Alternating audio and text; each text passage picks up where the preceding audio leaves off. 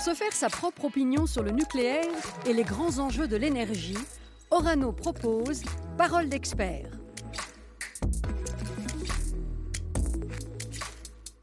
Bonjour et bienvenue dans ce nouveau podcast consacré à la perception du nucléaire par les Français.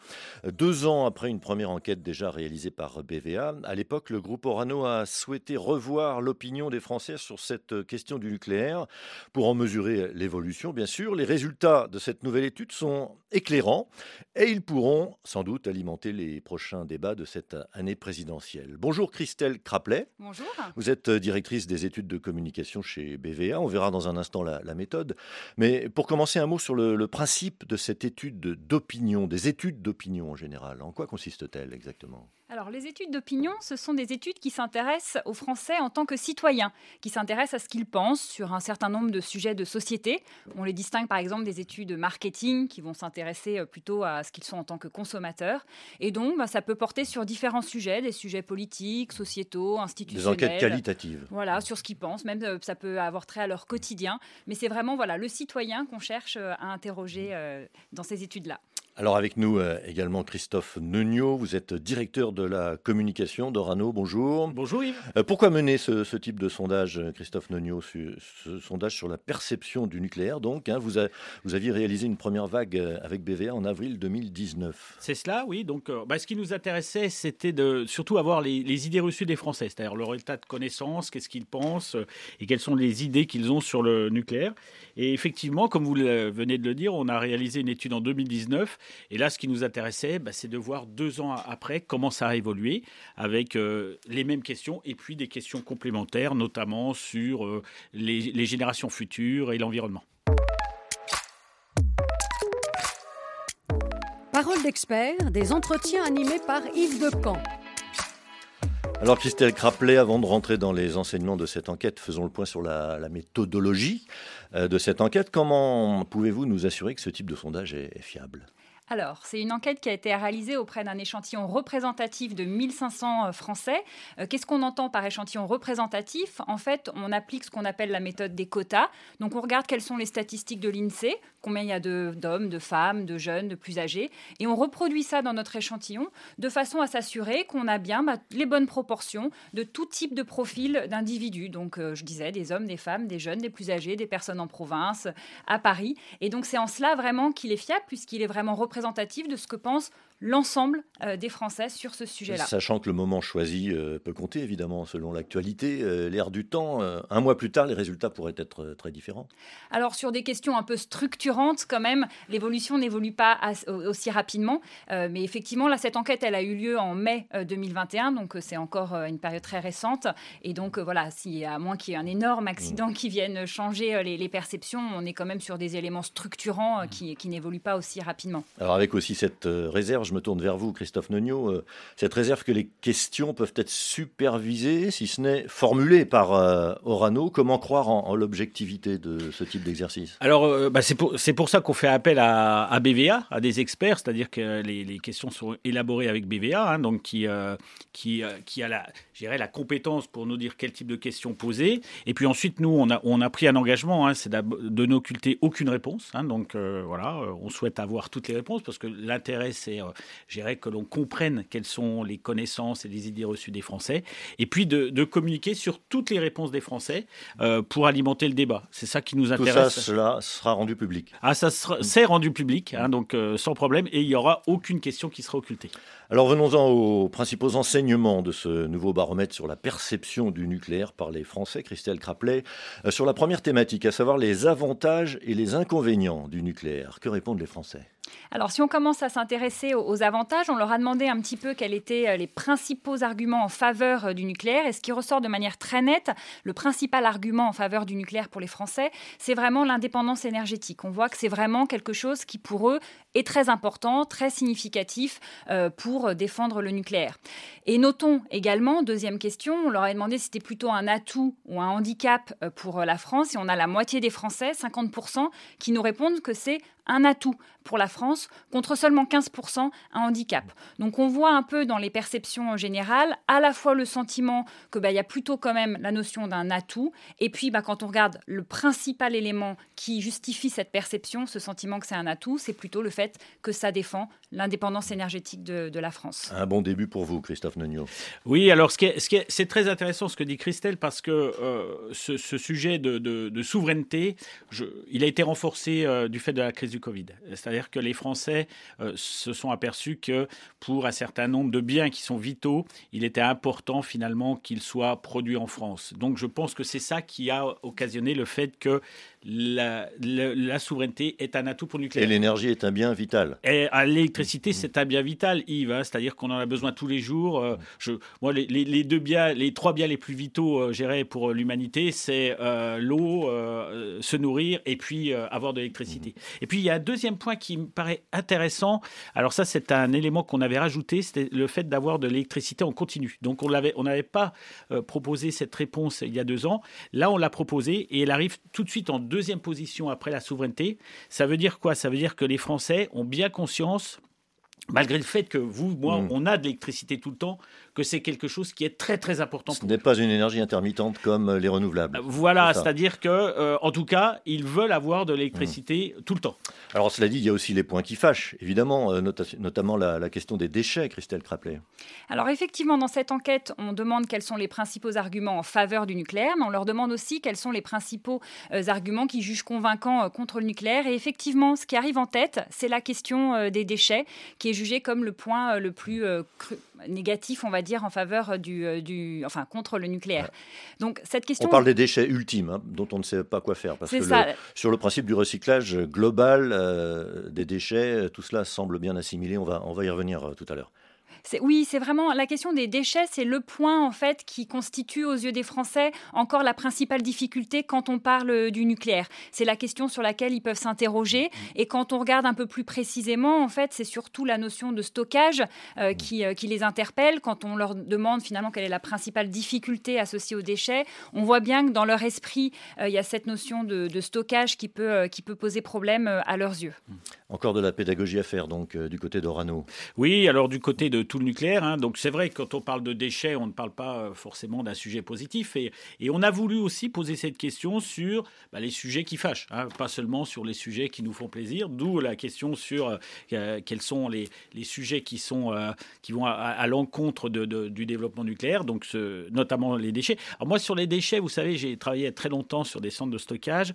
je pense qu'il y, y a un vrai sujet parce que finalement personne ne les voit, ces déchets radioactifs. C'est-à-dire qu'ils sont impalpables on ne les connaît pas, etc. Et quand je suis avec des amis, c'est la question que je leur pose souvent quand on discute de ça. Je leur dis, mais est-ce que vous avez déjà vu un? Ils me disent, bah non. Alors, euh, effectivement, quand on ne voit pas quelque chose, quand on ne le connaît pas, quand on ne sait pas euh, de quoi il est constitué, forcément, il y a un aspect euh, négatif. Et c'est là-dessus qu'on doit travailler sur les rendre, j'irais, plus visibles mmh. en termes de communication, sachant qu'on s'en occupe, hein, puisqu'ils sont stockés et vous ne les voyez pas, Yves, et moi je ne les vois pas. Et qu'ils seront bientôt enfouis. Alors, le, stockage souterrain, ce sont pour les déchets les plus radioactifs. Mhm. Hein, donc, euh, effectivement, parce que c'est une solution qui apporte la sûreté sur le très long terme. Alors venons-en à la deuxième thématique, la perception de l'impact économique du nucléaire, euh, plutôt favorable dans la perception des Français. Oui, c'est surtout le poids euh, du nucléaire dans l'économie française qui est, est, remarqué. Quand on leur demande euh, si le secteur crée ou supprime des emplois, on a 41% des Français qui nous disent que ça crée des emplois. Donc on a le sentiment quand même que, enfin les Français ont le sentiment euh, que le nucléaire représente voilà un poids important, significatif, que c'est un secteur qui, crée des emplois.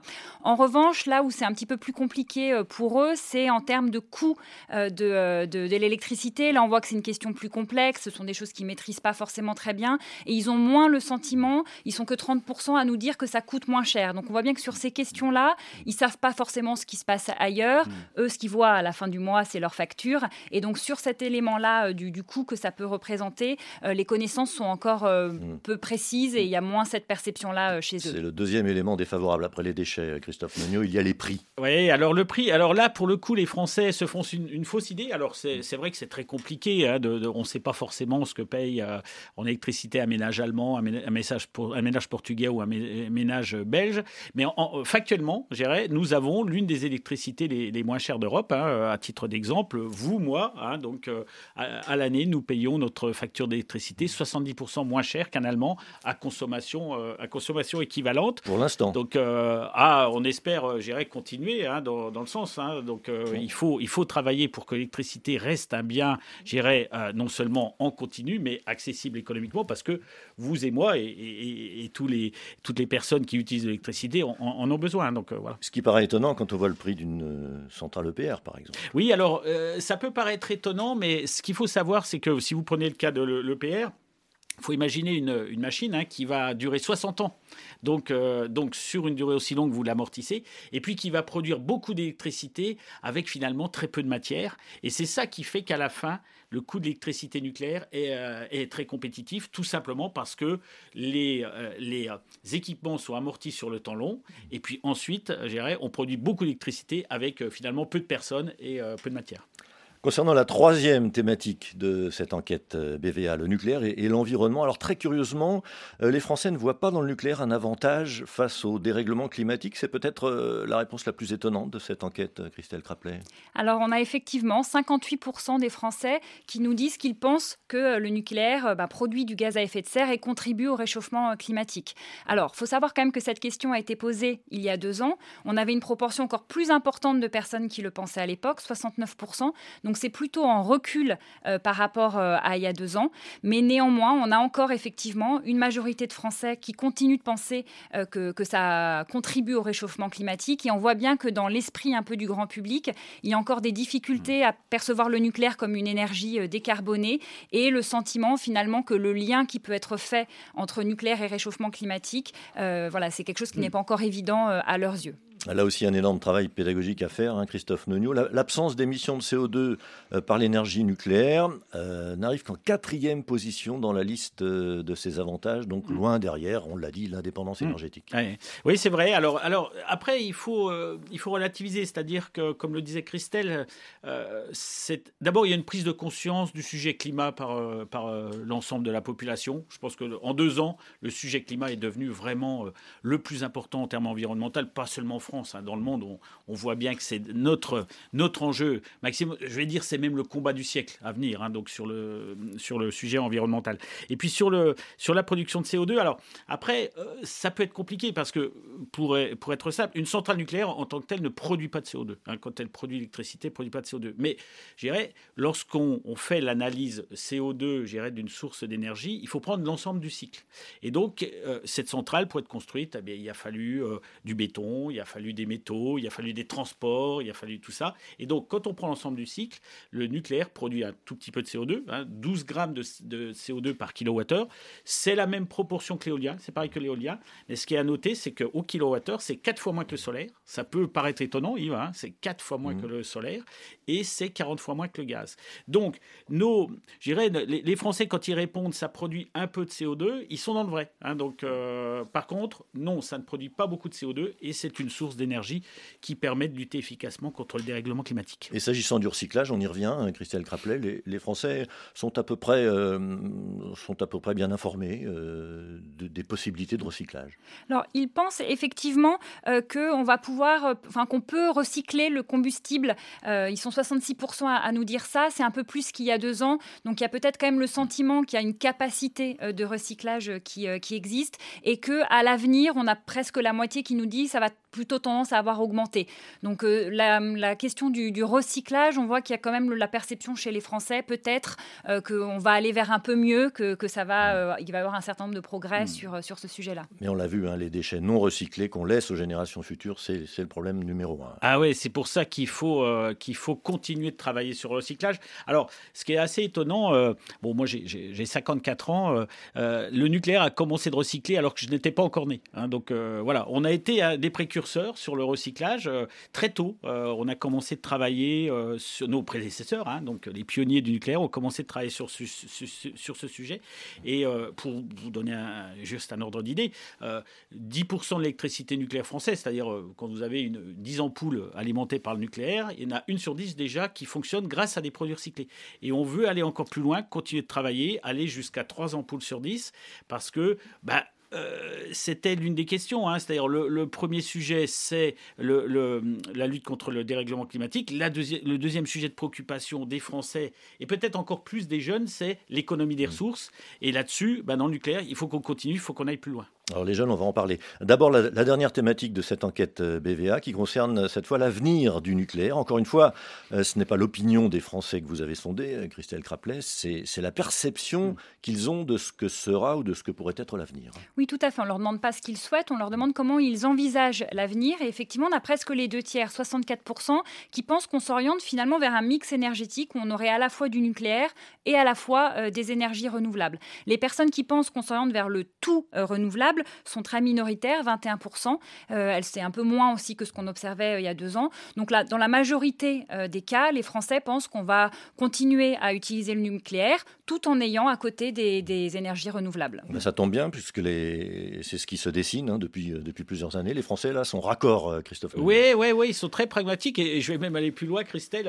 ceux qui voudraient que du nucléaire, ils sont 4%, je crois. Donc voilà, le, enfin, le débat, il n'est plus là. Vous voyez, on n'est on est plus au XXe siècle. Au XXe siècle, on avait le luxe Hein, comme l'a dit euh, euh, euh, l'un des dirigeants de l'Agence internationale d'énergie, on pouvait avoir le luxe au XXe siècle de choisir les énergies. Là, on n'a plus le choix. Face au dérèglement climatique, il va falloir et du nucléaire, et du renouvelable, et tous les renouvelables, et plus de nucléaire, parce que sinon, on ne va pas réussir l'objectif que tout le monde se donne, c'est-à-dire la neutralité en 2050. Donc arrêtons cette espèce de combat, moi je, vais vous dire, d'arrière-garde, hein, euh, à la fois de défendre que le nucléaire ou que le renouvelable, on mm. n'en est plus là. Alors quand même, quand même, sur toutes ces questions reste le point de vue euh, le plus tranché, celui des, jeunes. Hein, on en parlait, les 18-34 ans euh, ont des jugements plus critique sur le nucléaire. Pas vraiment étonnant, mais euh, symptomatique d'une époque où les, les, sujets environnementaux sont, sont, très sensibles.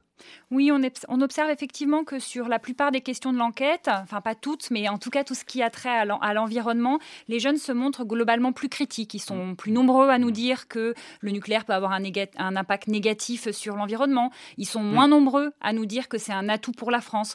Donc on voit dans un grand nombre de questions plus d'interrogations, moins de convictions sur ce que peut apporter le nucléaire, notamment euh, sur le plan environnemental, et on sait que c'est vraiment une question qui, les intéresse beaucoup. En revanche, ils sont quand même aussi sensibles au fait que c'est un secteur qui crée des emplois. Euh, dans, les arguments euh, qui sont mis en avant en faveur du nucléaire, ceux qui nous mentionnent l'emploi sont un petit peu plus nombreux que la moyenne. Donc on voit voilà, des jugements assez variés, plus critiques mmh. sur, sur l'environnement, mais sur le côté emploi, parfois ils le mettent davantage mmh. en avant. C'est quoi, Christophe Nogno Simplement un manque d'information chez les jeunes? Oh, Je pense que c'est à la fois. Euh, bon, moi, je, dirais qu'ils sont plus perplexes euh, et c'est euh, et c'est normal d'ailleurs qu'ils soient aussi engagés sur le sujet environnemental, hein, parce que l'environnement, bah, c'est c'est le présent, mais c'est aussi l'avenir, et donc ça se conçoit tout, tout à fait. d'ailleurs, ils, ils, basculent pas, ils font pas basculer l'opinion. Hein, je pense, Christelle, ils sont ils sont plus perplexes, mais sans sans aller à l'inverse. Par exemple, pour ceux qui pensent que c'est le nucléaire un handicap, ils sont 20% contre 15% de la population. Vous voyez, c'est pas un basculement total. Par contre, oui, ça veut dire, ça veut dire qu'il faut qu'on communique encore plus sur vers les jeunes, bon, euh, via les supports qui les intéressent, hein, beaucoup sur les réseaux sociaux. Il faut qu'on soit très pragmatique. Et puis surtout, on recrute beaucoup. Hein, et, quand on recrute, on recrute majoritairement des jeunes. Le nucléaire français recrute 5 à 6 000 personnes par an. Euh, nous, chez Orano, c'est près de, de, 1000 personnes. Et donc, euh, c'est l'occasion aussi, de, les jeunes, de découvrir de beaux, de beaux jobs et de voir concrètement à quoi sert cette, cette, euh, cette énergie. En fait, les jeunes, je pense que la génération comme la nôtre, euh, Yves, mais peut-être encore plus pour eux, ils ont besoin de sens. C'est-à-dire, pourquoi je vais travailler dans ce secteur? Il faut qu'on explique à quoi sert ce secteur nucléaire, à quoi il contribue, et je pense que ça peut faire évoluer l'opinion. Et ça, ça se retrouve dans d'autres podcasts. Alors, puisqu'on va bientôt entrer dans une nouvelle campagne euh, présidentielle, les sondeurs vont être très sollicités. Ils le sont déjà, Christelle Craplet. Hein. Comment se prépare-t-on à une euh, telle échéance? C'est une période toujours particulière, parce que l'élection présidentielle reste l'élection phare en France. Elle est scrutée euh, par tout le monde, et puis c'est encore une, une, une, élection où les gens se déplacent, normalement, encore beaucoup. Nous, d'un point de vue sondage, ben, on se prépare comme pour n'importe quelle enquête, à savoir qu'on fait attention d'avoir des échantillons qui sont robustes sur le plan statistique. On suit la campagne pour prendre en compte les différentes candidatures. Et on rappelle toujours qu'il faut interpréter avec prudence un sondage, a fortiori sept mois mmh. avant euh, l'élection, et ne pas tout, voilà, lui faire forcément dire plus que ce qu'il ne dit. Et dans ce contexte, euh, Christophe Neniu, en tant que directeur de la communication d'Orano, est-ce que, est -ce que le nucléaire, de votre point de vue, ce sera un sujet de cette euh, campagne? Alors, ça sera, ça sera forcément un sujet parce que, en fait, le vrai sujet, c'est l'énergie, l'électricité. C'est-à-dire qu'on va avoir besoin de plus en plus d'électricité. Et l'électricité et ou l'énergie, c'est quoi? C'est se chauffer, c'est, ce, ce, sont les transports, c'est, euh, ce sont tous les outils qu'on utilise. Donc forcément, ça fait partie de notre vie, c'est un bien fondamental et c'est logique que l'électricité et donc le moyen de le produire, qu'il soit nucléaire ou renouvelable, soit au cœur des, débats de la campagne. C'est ça. Et l'opinion étant en constante évolution, c'est un débat évidemment à suivre de très près. Christelle Craplet, directrice euh, des études chez BVA, Christophe Neugnaud, directeur de la communication d'Orano. Merci à vous. Un entretien à retrouver sur euh, les plateformes de podcast et bien sûr sur le site orano.group. Merci, à bientôt.